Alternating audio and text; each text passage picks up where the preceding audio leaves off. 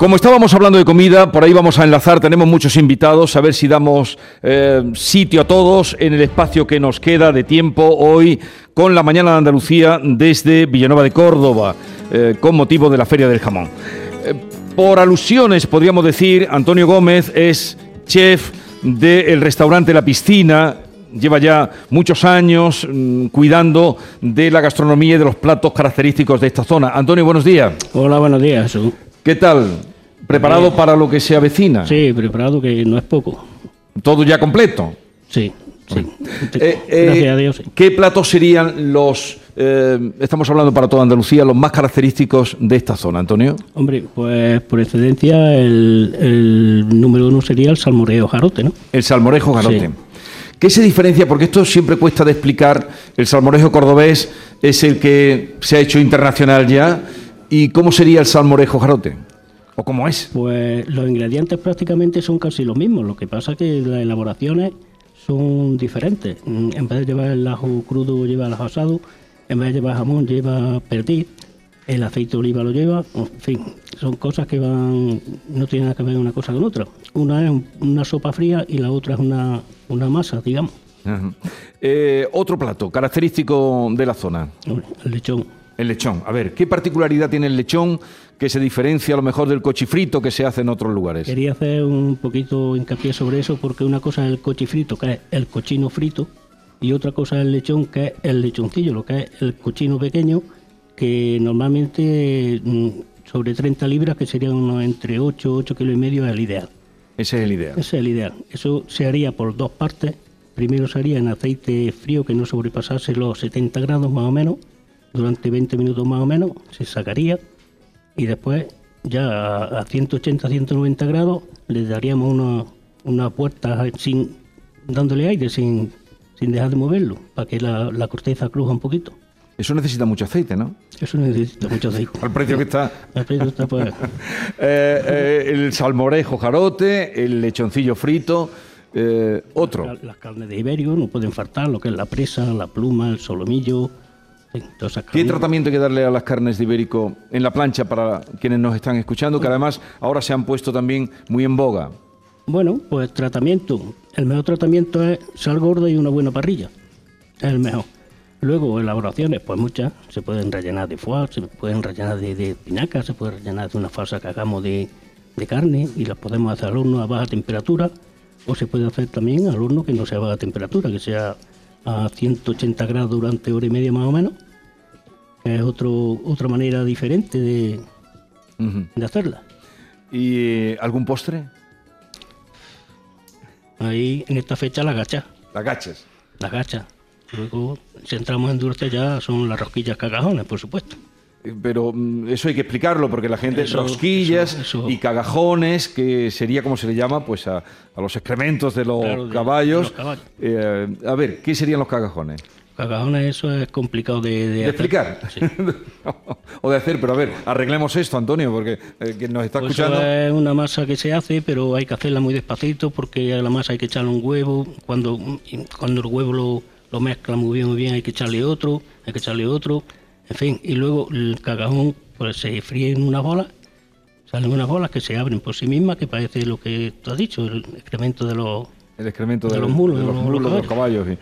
Eh, pues nada, que vaya bien el fin de semana, que habrá mucha gente, como dices, y, y nada, que puedan saborear los productos mm, de la tierra, ¿no? Hombre, que puedan saborear los que vengan, nosotros lo tenemos, gracias a Dios. Efectivamente. Y el jamón, que es el plato Hombre, estrella por, por antonomasia, aparte luego mm, lomo, to- lomito y todo eso. Antonio, gracias por la visita Nada. y que vaya muy bien. Muy bien, muchas gracias. Les había comentado que estaba al- aquí junto con nosotros. Hay mucha gente, están todos muy atentos, muy calladitos, pero tenemos mucha gente alrededor de la mesa del estudio improvisado aquí de Canal Sur Radio. Y les voy a presentar a Juan José Cobos, Cobitos. Es ganadero, es un apasionado de la dehesa y los últimos 20 años me dicen que se ha dedicado a fotografiar encinas y bellotas de la Sí, comarca. ¿Eso sí, es sí, así? Sí, sí, sí, sí. Buenos días. Buenos días, buenos días, Sur. Eh, tengo más de 2.000 fotografías de encinas antiguas, más de 2.000 años. Encinas con más de 2.000 Sí, años. sí, sí, aquí en la comarca. Ahí está en el viso la encina refugio. Que se- estuvo una familia metida du- durante tres días en el bombardeo del Viso. Tres días metidos dentro Sí, de- y existe esa encina. Y existe esa encina. Esa encina abarca, no la abarcan cinco personas. Luego aquí tenemos la encina come piedras, la pared, se ha comido la pared, pero comía. Tenemos la encina de risa, que luego enseñaré la foto. Tenemos la, la encina sarcógrafo, la encina al pastor, la encina a ventana, todas tienen historia, ¿Y por- todas. por qué te todas. interesa tanto, eh, Porque las me- encinas? Porque eh, el día del jamón, el día de- el ahora día- vamos al día del jamón, el- el pero- día- el día del jamón, el mejor sello que hay es la bellota. Si no, Aquí ha llegado repartiendo bellota, yo no había visto un bellotón como este, tan grande. Y, y entonces, ¿y, qué diferencia, qué diferencia hay entre encina y chaparro? Pues eh, eso gracias a Juan Palomo, hace ya ocho meses que le, le- pregunté, Juan, historia de un- historia de encina y diferencia de una encina a un chaparro, ¿cuál es? Y dice Juan, dice, espérate, un día que lo busque lo voy a averiguar. Y al día siguiente me mandó la fotografía de, de- del papel donde lo consiguió en la ordenanza de la dehesa de la Jara del 1598 un chaparro es más gordo que el muslo, de- una, una encina es más grande que el muslo de una pierna y un chaparro es más pequeño que el muslo de una pierna. ¿Esa sería la diferencia? Esa es la diferencia, del 1598. O sea, es a, la- a- a ojímetro. Es lo que ordenaron allí Vale. en aquel tiempo. Vale, eh, Juan José Cobos Cobitos, usted fue el inventor Sí. del Día del Jamón. Sí, ¿Eso es sí. así? No, no, sí, ahí. Vamos, eh, yo. Hace 23 años. Yo que empecé a lonchar jamón gracias a Antonio Gibano Cámara, que me vio lonchar jamón. Antes se decía partir jamón, después cortar. Y ahora, especialista en lonchar, que es el emplatado. Sí. O sea, te digo, sí. Entonces, yo a través de, de lonchar estuve en el concurso de, del gourmet en Madrid. Sí. Y un día estuve, venía de viaje de, de de la Sierra y llamé a José Augusto Merchalcano. Digo, José Augusto, tengo una idea de a ver si podíamos hacer el primer día del jamón ibérico Bellota en Villanueva de Córdoba. Dice, bueno, ya cuando esté en el pueblo hablamos. Se lo comenté todo el proyecto y al día siguiente fui que la persona que a mí me ayudó y me apoyó fue Benita Vigorra. No, Benita Martínez Be- Vigorra. Benita Martínez Vigorra. Bueno, perdón, ¿vale? Y, y fue la que me ayudó. Vio el proyecto, vio todo lo que se podía hacer y hasta ahora, hasta el día de hoy, hasta el día de hoy. Y que siga muchos años, y que siga muchos años. Porque entonces en aquel tiempo era muy poca gente la que Poca, sabía poca, poca, poca, cortar jamón bien. En España estaremos cuatro o cinco, Jesús de Alburquerque, Juan de Huelva, yo, Antonio Gibano Cámara. Y en cambio ahora es una profesión, Y ahora es una de élite, bien pagada. Yo soy profesor eh, en IFI, en Madrid, y soy profesor por la Universidad de Sevilla en curso de corte de jamón. Y el primer curso que se dio de corte de jamón en España se dio en Villanueva, Córdoba, con Lola.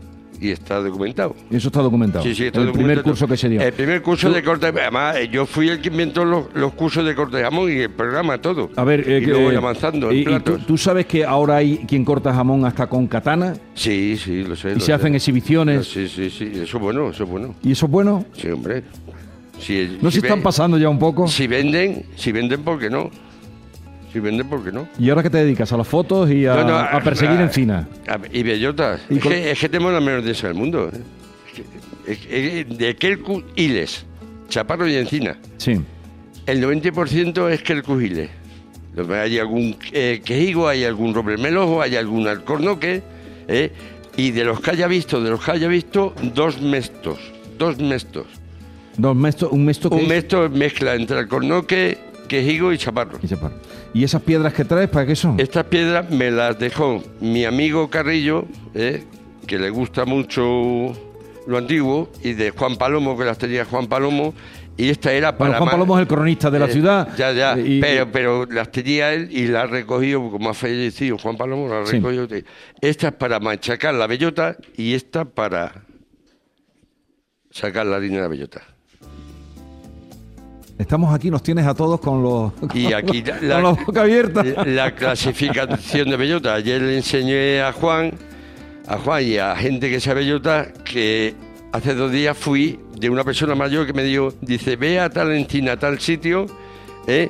que hay una bellota que es roja, porque a mí la que me ha enseñado de bellota es mi madre, Sí. Virgida Cabrera. A ver, y, aquí está la bellota roja. Aquí tienes una bellota roja. Y, Sí, esto, y esta. Pero esto y no esta- has pintado tú. No, ni no, nada, no, no. Aquí hay gente que hoy viene. Es la primera uno, vez que veo una bellota roja. uno de los biólogos, mejores biólogos que hay en el mundo, en trufa. y lo eh, vas a volver loco. y, y va, no, es que se va a llevar para investigar. Una bellota roja. Ahí está, ahí está. Ya, ya lo estoy viendo, estoy viendo. Bien. Juan José, que me alegro mucho. Quería, por una parte, reconocer que, que todo tiene un origen y que fue la idea tuya cuando eh, por ahí viste que las posibilidades que tenía el jamón. Sí, sí. Y, y me alegro de No, que. y, y muchas cosas. y muchas cosas. Pero ya hablaremos otro día. Y, más- y innovar en más cosas. Ejé. Pero sigues. eh, Yo sí, sí, sí. Ahora quiero presentar que presentan nuevos cursos de lonchada de jamón con la fotografía de dehesa de encina de bellota. Se sepa que y es verdad. Ahora ya en los, en los jamones buenos como los que aquí se Sí, están sí, ahora, sí, ya cuando los lonchean y los viene hasta el nombre del cortador. Que sí, Eso está muy bien. Que sí, venga el perfectamente. nombre del cortador. Sí, sí, sí. O cortadora, o cortadora. cortadora. Eh, ¿Conoces a, a este señor? A, a Juan Gómez es que eh, todo este proyecto también es que hablé con él porque él se dedica a la astronomía. Astronomía. Y, y hablé con él sobre el, el tema de que eh, el mejor encinar que hay en, en España, no sé muchos, yo creo que sí, se veía las estrellas. Sí. Y entonces hacíamos un buen complemento. Ahora vamos a hablar de ese firmamento que cubre la dehesa eh, de Villanueva, de los Pedroches. Y esta es la bellota Saturno, ¿Y por qué se llama Saturno? porque tiene el círculo del centro. Al curarse nada más que se queda así. Y esa encina la echa así. Me, me está sorprendiendo hoy. Esa pero la ya- echa así. Vaya, bueno, ya hablaremos. Pero Parece que tiene la gotita de miel de la que hablaba Mira, mira. Juan Ramón Jiménez de los Higos. ¿Sabes? Bueno, ahora vamos con otros asuntos, Juanjo, y, y muchas gracias por venir y por todo lo que nos has traído. Vosotros, en un momento vamos a hablar mm, mirando al cielo desde la dehesa. Luego hablaremos de un encuentro que se da, un reencuentro que cumple 18 años de amigos de este pueblo repartidos por el mundo que se ven aquí. Y como no podría ser de otra manera, terminaremos con la música en directo de Jare Granito. La mañana de Andalucía con Jesús Vigorra.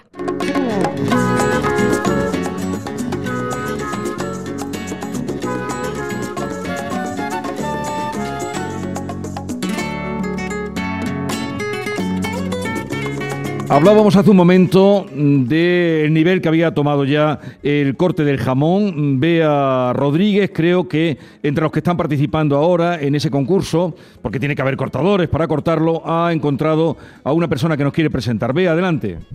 Pues sí, eh, los cortadores ahora mismo que están trabajando para que los jurados estén probando el jamón y tal y cual, lógicamente no se pueden poner, no nos pueden prestar un minutito de atención porque están liadísimos. Pero aquí también vienen cortadores de todas partes, porque claro, esto es un evento importantísimo. Yo, por ejemplo, ahora tengo conmigo a Luz María Zamorano, que es una cortadora de jamón, guapísima, jovencísima, sonrey, sonriente como ella sola. ¿Cómo te lo estás pasando, querida? Pues muy bien, estoy aquí feliz como me estás viendo y bueno, esto es una pasada.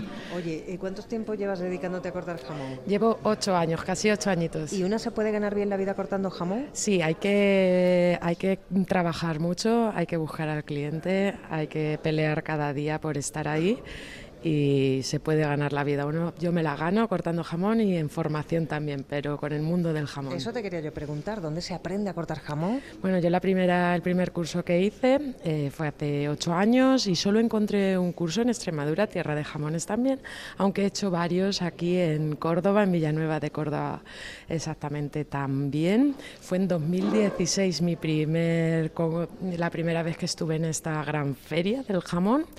Y, y bueno, donde ya tomé la decisión de, de dedicarme a este maravilloso mundo. Qué bien. Oye, dame un par de consejitos para cortar bien el jamón. Mm, Lo primero hay que res- el respeto por el producto es imprescindible. Eh, un buen material, por supuesto. Hablamos de los cuchillos bien afilados y bueno, nosotros los cortadores, cortadora en mi caso, nos preocupamos mucho por, por, eh, porque el plato quede bonito, pero lo más importante es que la loncha sea fina para poder aprovechar todas las propiedades organolépticas de, de este gran producto que tenemos en España. Pues tomamos nota. Gracias por tu atención. A ti, un placer, chao. Ya ven que va acudiendo gente de todas partes a esta edición de la Feria del Jamón. Les hablaba antes del firmamento de los Pedroches. Aurelio Teno, que era un grandísimo escultor, de esta zona, además. Eh, hay mucha obra suya, por ejemplo, ahora que se puede ver en el Palacio de Congresos eh, de Córdoba. Hay esculturas impresionantes, todos los Quijotes que se ven en, Washington, en Chicago, en eh, Buenos Aires. Hablo de grandes esculturas, salieron de, de Aurelio Teno. Decía que lo que realmente identificaba a esta zona era el firmamento. Juan Gómez, eh, director de la Escuela Municipal de Astronomía. Buenos días. Muy buenos días, Jesús, y un saludo a todos los oyentes de Andalucía. ¿Cómo es el firmamento de los Pedroches? Yo te lo definiría en ética, ciencia, pertenencia, comunicación. Lo ha definido ya antes vuestro filósofo Vico. Es una ventana a esa otra mitad en la que proyectamos todas nuestras inquietudes, nuestras reflexiones más profundas.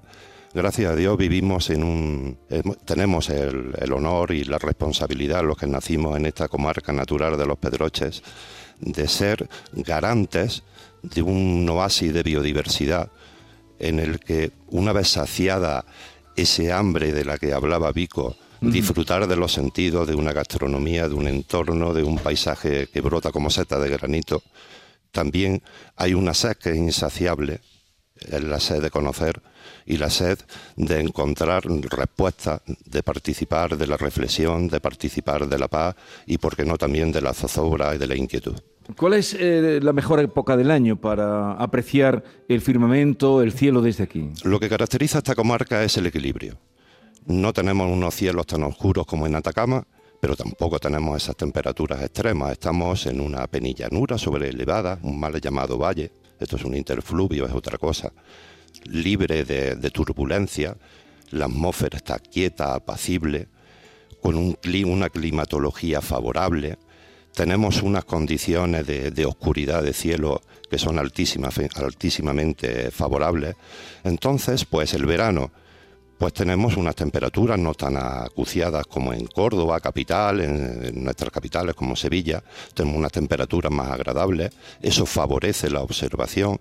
Evidentemente el invierno, a nuestra atmósfera le gusta el frío, el frío es estabilidad y permitiría unas observaciones visuales de mayor calidad.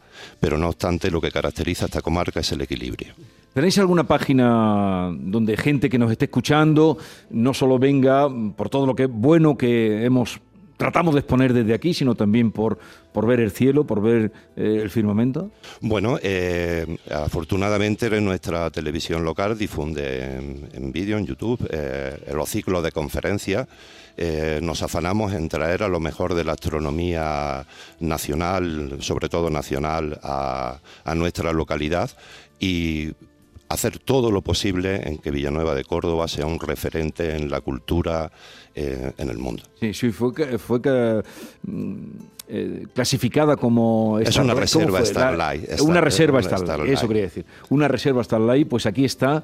Y si entran en, a través de internet podrán, pregunten o busquen por Escuela Municipal de Astronomía y ahí encontrarán todo lo mucho que hacen y bueno de conferencias, de ciclos y de observaciones. Alguna he podido participar y yo mm, cuando vi Saturno desde aquí mm, quedé, gracias a vuestra ayuda, quedé impresionadísimo, la pues, verdad. te lo agradezco. Eh, vamos, este pueblo, como todos los de Andalucía, casi todos, sufrió mucho de la emigración, pero se vaciaba el pueblo en los años 60, se vació de hecho, y eso ocurrió en toda Andalucía. Y un amigo y paisano, Gregorio Cano, ¿cuántos años llevas en Barcelona, Gregorio? Eh, era del Paleolítico, casi ni me acuerdo, casi 70, 65. 65 años en Barcelona. O sea que te fuiste con cuántos años? Con 17. Con 17 años. Pero no has olvidado nunca tu pueblo. Nunca, un arraigo jarote y yo soy un andaluz y jarote con vocación de retorno. Yo volveré aquí. Y eso que en Barcelona, como tanta gente, pues has hecho tu vida, incluso escarceos políticos y todo eso, pero aquí. Bueno, háblame de ese encuentro que, lleváis haciendo desde cuántos años. 18 años. Y cuéntanos. Quiero recordar, amigo Jesús, que al principio, como son tantos años, creo que tú habías venido alguna vez, Paco Tebar, han ido abandonándonos muchos, pero son 18 años. Eh, eh, y hoy nos reunimos un ramillete de jarotes importantes, humildes y de todos, pero sobre todo el arraigo jarote. Viene que estará ahora allí ya el hombre, Manolo Torralbo, rector de, la, Universidad, de Córdoba. Eh, y bueno, preséntame algunos de los que están aquí con nosotros. Mira, aquí han venido eh, dos buenos amigos, José Barbosa, al que tú ya conoces, que vivía al lado aquí, enfrente él es catedrático en Barcelona, pero ya está a punto de jubilarse. José, buenos días. Buenos días. Es inevitable que habiendo sido muchos años en Barcelona, catedrático, mundo de la universidad, lo que ha pasado en las últimas horas, ¿cómo lo has vivido? Hombre, eh, con mucha preocupación. no me hagas opinar de una cosa tan complicada como esa. Pero bueno, siguiendo los acontecimientos. Pero tú te encuentras bien, eh, has hecho tu vida en Barcelona. Sí, yo he hecho toda mi vida, la verdad, no he tenido nunca ningún problema, esa es la verdad. He dado mis clases en castellano toda la vida. ¿Toda la vida? Y bueno, todavía sigo dando. ¿Sigues todavía dando.? Bueno, hace un mes que me jubilé, pero, hace un mes. O sea que tampoco hace tanto. ¿Tu especialidad cuál era? Química analítica. Química analítica. Sí, sí. En fin, ya ven ustedes, esto es un ejemplo de que la vida en Cataluña ha sido muy llevadera. Este señor que lleva 65 años, que ha hecho de todo, eh, José Barbosa, que, que, no ha olvidado nunca su pueblo. Por supuesto que no, siempre que puedo me escapo, tú ya lo sabes, pero bueno, siempre que he podido vuelvo por aquí. Y ahora está, espero estar más tiempo.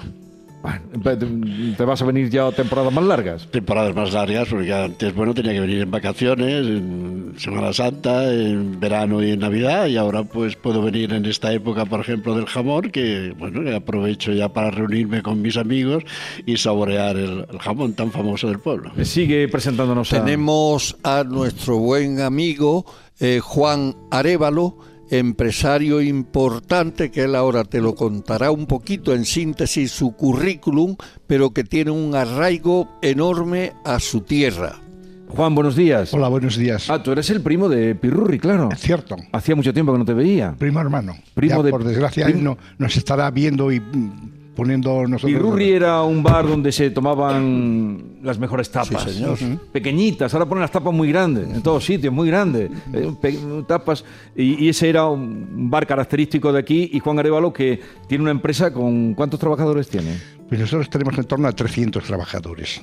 Estamos situados, ubicados en Jaén principalmente, aunque cubrimos Granada y una parte de Córdoba también. ¿no? Nos dedicamos a la automoción, tenemos un grupo que se llama Grupo Ávolo y, somos concesionarios de 11 marcas y principalmente eh, alemanas, tenemos el grupo Volkswagen, Audi, Volkswagen, Skoda, SEA, Cupra y algunas japonesas como Nissan, Isuzu y algunas otras de motos. O sea que estamos ahí en ese mundo de automoción. ¿Y a qué edad te fuiste de, de aquí? Pues yo salí de aquí con 15 años. Terminé el bachiller e ingresé en una empresa en Madrid a trabajar y a estudiar. Por entonces era, era muy común que se podía hacer esas, ambas cosas. ¿no? Eh, había un acuerdo con ICAI y bueno, pues... Eh, a los 19 años ya era técnico industrial trabajando, ¿no? Porque se compartía o la mañana o la tarde. Hoy parece que volvemos otra vez eh, con la formación dual, parece que volvemos a este principio que es tan bueno y tan hábil para encontrarnos dentro de la empresa, formarnos y hacer esta vida no distanciada, sino esta vida en común que nos enriquece tanto en el mundo del trabajo. ¿Y te gusta venir por tu tierra? Me gusta mucho. ¿Por qué? Siempre he estado un poco... Me gusta porque están mis raíces, ¿no? Eh, el hombre que no tiene raíces... Eh, es muy difícil sobrevivir, ¿no? ¿Eh? Dice Barbosa que no tiene identidad. Si, no tiene si pierdes las raíces, siempre hay que tener un lugar al, que sin, duda, sin duda. Y luego un lugar privilegiado como este, ¿no? Mm. Es un lugar privilegiado que he estado oyendo antes. Y luego contar y gozar con tanto jarote eh, universal e ilustre, ¿no? Para mí me enriquece. Si vengo aquí hoy, me voy enriquecido. Con lo cual siempre es muy agradable. Estar Nosotros también y, ver gente eso que, se ha hecho a sí misma y que ha y que ha salido adelante. Gregorio. Y nuestro buen amigo, ínclito oftalmólogo, eh, Agustín Cabezas. ¿Te acuerdas de Emilio Carabinas? Pero ¿cómo no me voy a acordar, eh, Gregorio? ¿Pero dónde te crees tú que este nació es yo? Subástrago, subástrago. Agustín, buenos días. Buenos días, Jesús. Eh, ¿Sigues en ejercicio? No. Bueno, sigo en un ejercicio parcial. Me jubilé en el hospital y ahora solo hago eh, publicaciones científicas que me solicitan y peritajes judiciales que me solicitan más de los que quisieran, porque siempre que hay un peritaje judicial porque había un problema sanitario, ¿no? Me alegro que hayáis comentado lo de Emilio Carabina porque eh, Emilio Carabinas era su padre, como se llamaba, todos los pueblos tienen un apodo. Y, siempre a mí me conocían por el hijo de Emilio Carabinas, cuando eh, me decían, como yo también me fui de, también he sido emigrante, yo me fui de aquí para formarme, para buscar trabajo, para y lo he desarrollado 42 años en Madrid, aunque y sigo en Madrid, aunque vengo cada vez más a, a Villanueva. Pero por, como anécdota, lo de Emilio Carabinas, porque antes cuando me preguntaban, sobre todo las personas mayores, ¿y tú de quién eres? Emilio Carabinas, toda la gente lo conocía. Y ahora, si digo Emilio Carabinas, no, ya no lo conoce nadie, tengo que decir que soy hermano del Bolita. y, entonces me conoce. Y bueno, pues eso fue mi carrera de los 42 años en La Paz, aunque me fui con una vocación de retorno a Córdoba, yo me fui a formarme a Madrid, pero pensando, pensando siempre volver a Córdoba. Madrid tiene un efecto ventosa, parece, y bueno, allí me quedé. mientras estaba en el, claro, yo tenía por la mañana trabajo, por la tarde también, y algunos sábados y domingos, lo que todos los que hemos trabajado en la eh, o sea que tenemos trabajando mucho. claro. Estamos hablando eh, con, digo para que los oyentes se sitúen también con un gran oftalmólogo muy reconocido en La Paz, 42 años. Sí, no crean ustedes que aquí estamos arrimando cualquier cosa, un gran empresario, un catedrático, o sea, aquí hay nivel. Y ahora mantiene la huerta la zorra. Eh, pero he contado, yo he, dicho en Radio Luna, lo que más suena La Paz, yo La Paz me ha dado mucho más que yo le he dado a ella, porque me ha formado, me ha enseñado a llevar un protocolo de actuación, tal. Pero sin embargo, mi plaza, que ha sido importante, era la que estaba excedente, que tiene mucha relación con Canal Sur, porque era el oftalmólogo de Sanidad Nacional de Sevilla. Ajá que había uno por provincia, lo que pasa es que conforme saqué la oposición, como ya tenía eh, Madrid, La Paz y mi consulta, pedí excedencia, y tengo tres meses de servicios prestados. No sé quién los cobró, pero, soy el oftalmólogo de Sanidad Nacional excedente de Sevilla. Y luego lo que ha dicho Gregorio, pues me vine a Vivilla cuando me jubilé con mi vocación de amor y de retorno a Villanueva.